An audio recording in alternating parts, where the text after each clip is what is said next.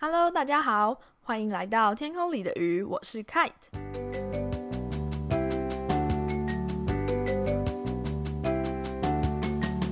Hello，你们知道吗？我昨天呢看了一部很好看的纪录片，是就是真的拍的很精彩那种，不只是题材是我感兴趣的，它连中间的转场啊，还有那些画面，我都觉得是很流畅，而且很引人入胜的。那就是想跟大家分享一下，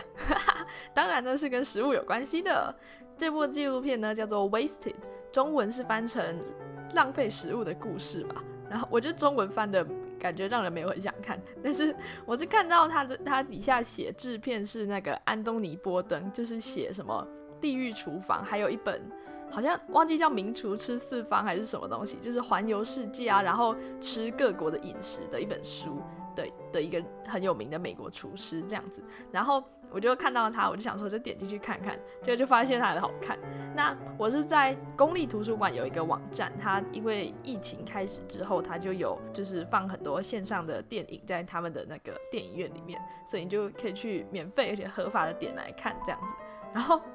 我我不点则已，一点之后呢，就发现。就是它本身很好看之外，居然有就是我认识，也不说认识，我知道的人出现在里面，我一整个很像见到偶像一样，我就超兴奋的。就是之前读第三餐盘的时候，它的作者叫做 Dan Barber，就是丹鲍勃，然后。他居然出现在里面哎，还有他的那个在第三餐盘里面出现的，出现很多的那个场景，就是他工作的地方，那个有农场跟餐厅的这样，然后他就出现在里面，我整个超高兴的。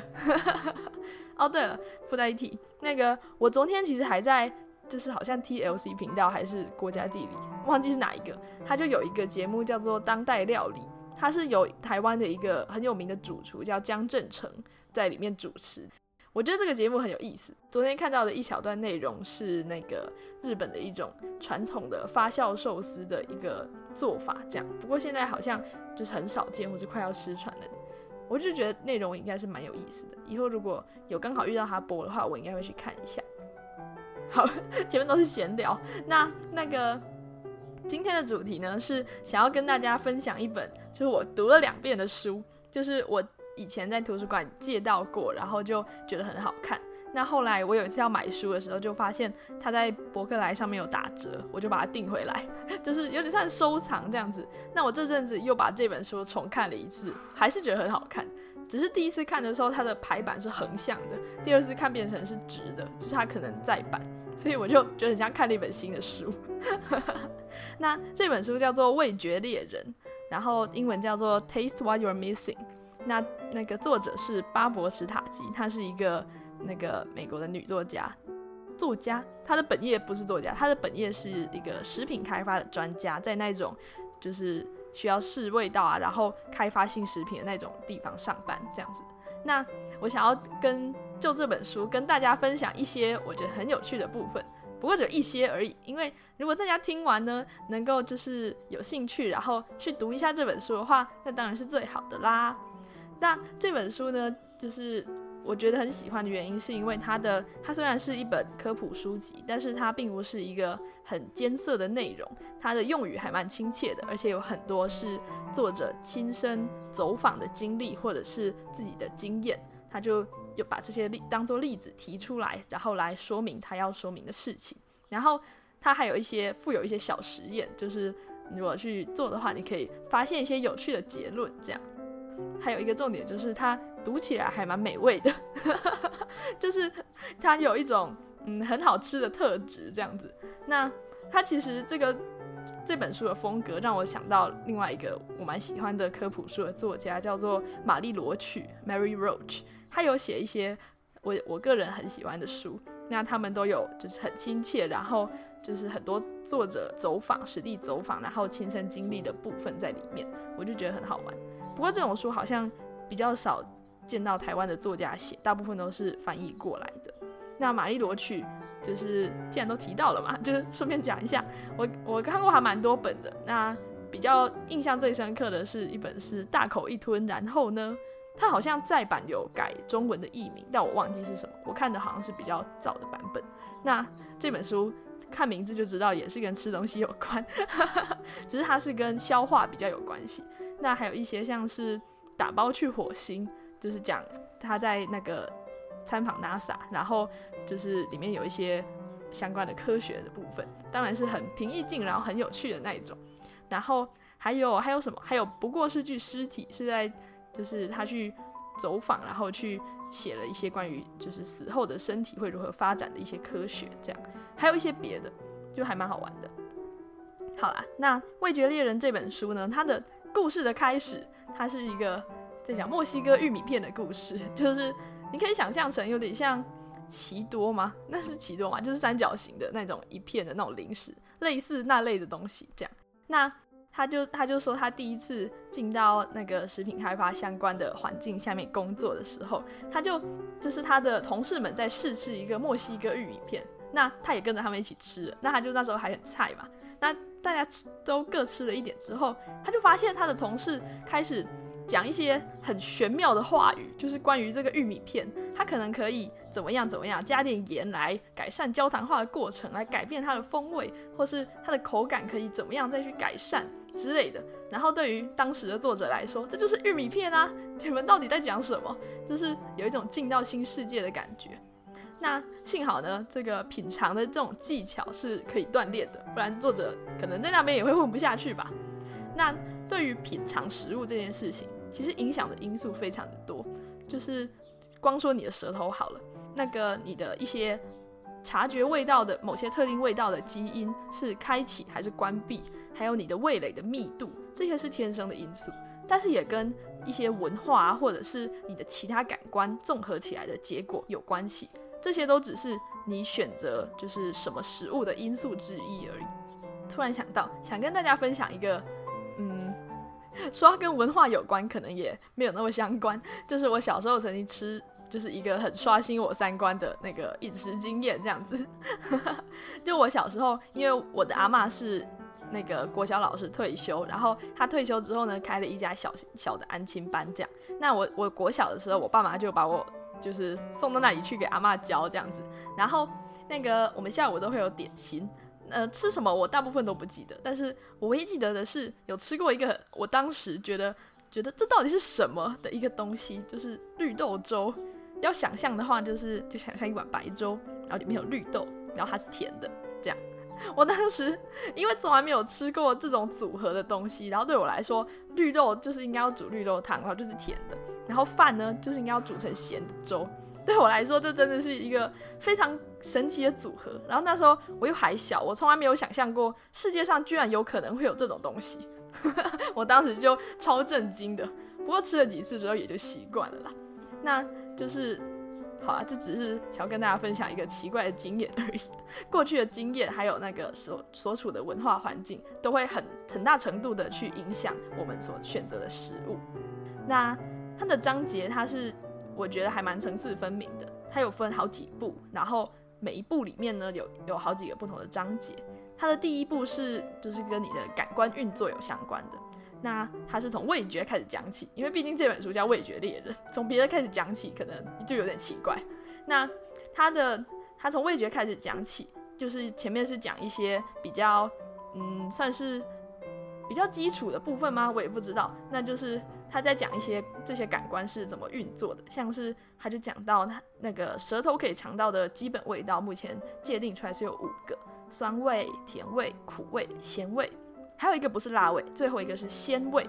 那就是海带啊，或是香菇里面都含有一些可以造成鲜味的一些化学分子。这样，那还有舌头的分区，它也有讲到，譬如是说，它是写说舌头呢，虽然我们小时候都知道舌头可以，就是会有舌头的分区图，像是什么甜味就是在舌头的尖端，然后苦味就是在舌头的最后端之类的。可是舌头的肠胃道的分区并不是就是这样子截然的划分开来。就是在我们吃东西的经验里，应该也很容易察觉到，它只是会有稍微敏感度的不同。那也有讲到像是味觉适应，他举例子就是说，你的就是你嘴巴里一直都会有口水，但是你从来都不会觉得你的口水有什么味道，反而是你在喝就是一杯什么都没有的水的时候，你可能还会觉得有水的味道。这是一件很奇怪的事情，因为口水呢，它其实有不只是水嘛，它当然还有其他的成分，还有盐类呀什么的，所以它其实不可能是没有味道，只是它一直在我们嘴巴里，我们就完全适应了，完全感觉不到它的存在这样子。那它接下来味觉讲完，它接着是讲嗅觉，这样子的分布就是十分的合理，因为我们在品尝食物的过程中，就是也有很大的部分是在依赖嗅觉，因为你的你在吃一个东西的时候，你的嗅觉其实提供了你的。整个风味里面百分之七十五到九十五趴的资讯，其实都是来自于嗅觉，而不是味觉。因为呢，你的食物在进到嘴巴之前，你会通过鼻前嗅觉，就是鼻子进去的嗅觉，来感知这个食物。可是进到嘴巴里之后呢，嘴巴里面也有可以通可以通向一些嗅觉细胞的的路径。然后当你在咀嚼的时候，这些气味分子会从你的嘴巴里，就是。会从嘴巴里面呢，也有嗅觉的感知，然后来到你的大脑，然后就就会有对于风味的解读这样子。那这里其实有一个蛮有趣的例子，那就是说那个同样的分子，它在鼻前嗅觉跟鼻后嗅觉，也就是鼻子的嗅觉跟嘴巴的嗅觉，它的解读可能会是不一样的。像是 作者就写到一个很好笑的，就是瑞典有一种盐腌臭鲱鱼罐头，我觉得这个译名就是。翻译的名称听起来一点都不好吃。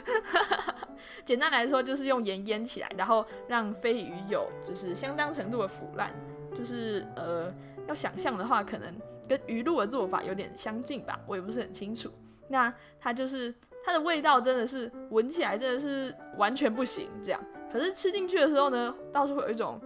清爽的洋葱味。他这样子写，我是不能想象到底是怎么味什么味道，还蛮有趣的。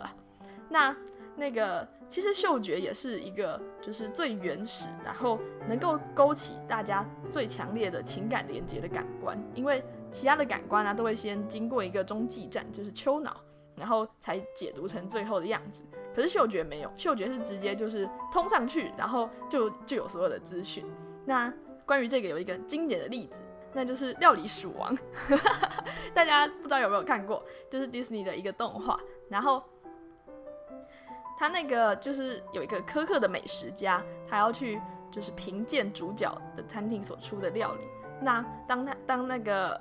就是主角帮他送上那个一盘炖菜的时候呢，他一闻到那个味道，他就觉得他好像回到了童年，就是妈妈在煮那个炖菜的那个画面这样子。那就正是因为嗅觉是非常的原始，而且非常的就是。没有经过很多的转运站，就直接来到了大脑，所以它可以勾起很多就是情感的连接，非常直接的反应这样子。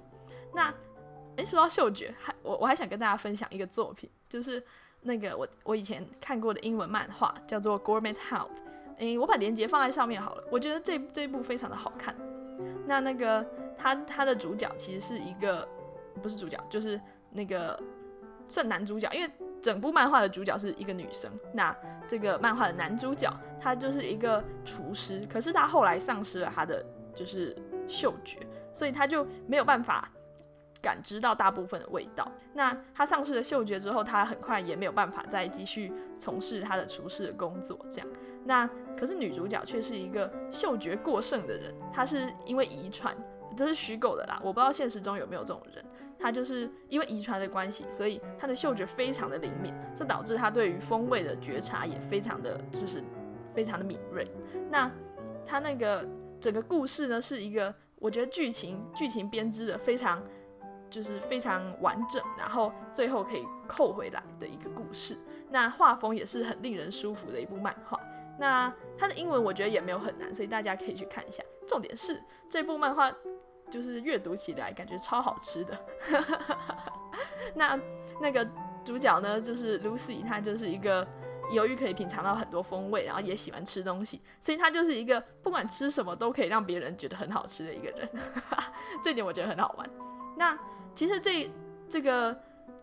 就是这个作品对于这本书后面的章节，就是大家读到这本书的话，也可以去参考一下这个漫画，因为。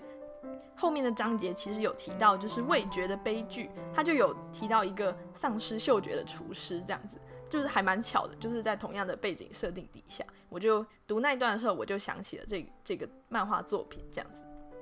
哦，好了，那回来那个嗅觉的部分扯太远了，那那个嗅觉虽然是就是很灵敏的，就是非常低的浓度的香味或者臭味，鼻子也很容易可以感觉到。但是通常呢，我们很难去指明说这到底确切是什么味道。譬如说，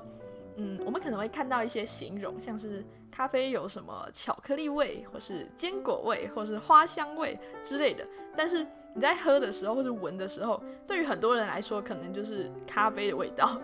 并不是每一个人都可以就是很精准的的分辨出这些里面的的细微的味道的品相。这样子，你可能知道说，哦，这个咖啡跟那个咖啡是不一样的，但是究竟是差在什么味道，你可能指不出来。这样，那其实我个人对于这蛮有经验的，因为我自己可能不算是一个。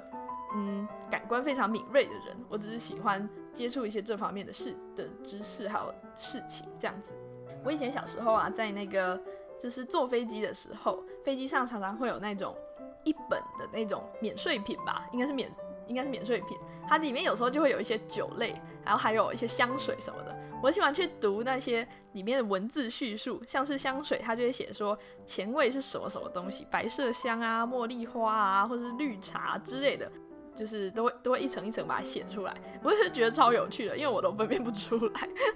我没有办法想象那些味道到底加在一起会是什么样子，我就觉得很酷。还有像是那个葡萄酒，葡萄酒也会有类似的说明，就是会有很多拿来形容酒类的，嗯，品酒的词汇吗？我也不是很确定，可能是说这个有花香啊，或者是泥炭的味道啊，或者是呃坚果味之类的，就会对于葡萄酒。或者是其他酒啦，就是会有那个风味的说辞这样子。我觉得那些嗯那些东西就是组合起来是变成一个很美丽的意象，但是我想想象不出来这到底是什么味道。那反正就是对于大部分的人来说呢，你接我们吃东西啊，我们在品尝东西，我们接受到的其实都是一种风味的综合报告这样子。我们比较难去就是把里面的东西细细的分出来。不过呢，如果经过训练的话，这是蛮有可能做到的。那他接下来讲完味觉跟嗅觉，他也提到了像是触觉、视觉跟听觉是怎么影响我们去品味或者是挑选我们的食物。那我我读了才知道，触觉也就是口感的线索，其实是蛮重要的。那就是当缺乏这个质地食物质地的线索的时候，你可能会比较难去分辨这到底是就是确切到底是什么东西。然后另一方面是，有一些东西我们有一些我们以为是味道的东西，它其实并不是，像是辣味，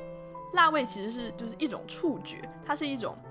热的感觉或是痛的感觉。那可是我们在因为我们在吃东西，所以我们会用辣来形容它，而不是用热或是痛来形容它。还有还有一个是色味，虽然我们都说是色味，但是。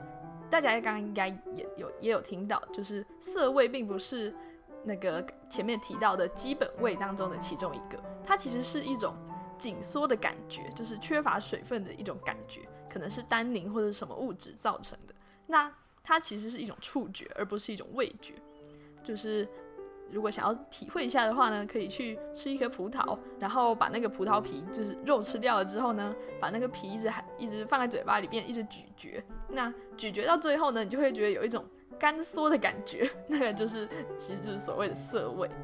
还有像是啊，大家可能会就是常常人人类会喜欢吃，就是有质地变化或是质地的对比的一些食物，像是冰淇淋之类的，或是巧克力，就它可能会在你的嘴巴里面融化，然后就会带来一种质地的变化。那这种就是。这样子的口感很多其实是来自于脂肪。那脂肪的作用，它除了有这种质地的变化之外，它也可以增加人对于风味的感知，因为它可以让这些风味在嘴巴里停留的比较久一点，而且又可以提供热量。所以人在人的那个本性就是会想要去吃这些很有热量的东西，像是糖跟脂肪。所以脂肪的这种吸引人的特质是很独特，而且很难去复制的。像是糖的话，我们可能有代糖。就是甜味剂可以来使用，虽然说多少还是不太一样，但大部分人是比较不会察觉。可是脂肪的话比较难找到可以就是把它如假包换的替换过来，然后大家不会察觉的物质。那像像是视觉也会影响我们吃东西或是品味的流程，像是那个波尔多大学曾经做过一个红酒跟白酒的实验。他准备了很多的白酒，然后还有一些红酒跟一些假的红酒，就是把白酒加上一些没有没有味道的色素，然后把它做成像红酒这样子。他就找了一些一般人跟一些品会品酒的人来做测试，那就发现他们就是